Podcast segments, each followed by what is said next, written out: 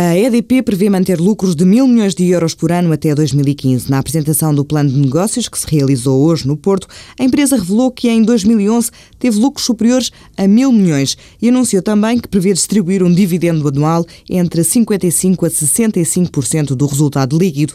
No que toca às previsões de investimento, a EDP espera investir 2 mil milhões de euros por ano até 2016 em barragens e em energia eólica em Portugal e também no Brasil, mercado ao qual a empresa vai destinar apenas 8% do total do investimento. A maior fatia, 64%, destina-se à energia eólica, os restantes 28% às barragens em Portugal. Quanto à China, António Mexia diz estar fora das prioridades da empresa nos próximos três anos.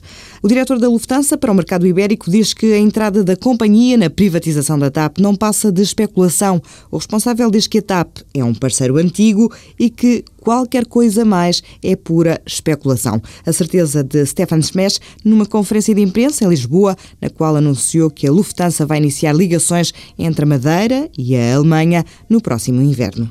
A Facilitas Healthcare está a reforçar a presença em Portugal.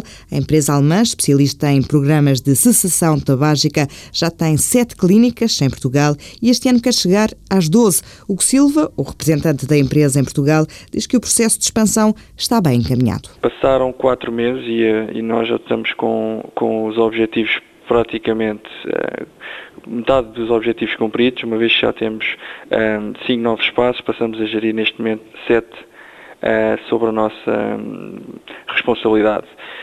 Significa que, face à, àquilo que seria os objetivos e o crescimento da marca em Portugal, estamos neste momento com um crescimento de 816% relativamente à, ao fim do primeiro mês em Portugal. Já presente em Lisboa, Leiria, Setúbal, Madeira e Açores, a Facilitas Healthcare vai abrir ainda este semestre mais duas clínicas, uma em Aveiro e outra nas Caldas da Rainha, e quer chegar até ao final do ano a Faro e a Braga. Com uma faturação na ordem dos 100 mil euros, o Silva acredita que este é um negócio com potencial mesmo em tempo de crise e dá o exemplo da Clínica de Lisboa. Tivemos uma procura no primeiro trimestre a rondar os 200 pacientes, sendo que também a taxa de sucesso uh, foi bastante superior a 90%.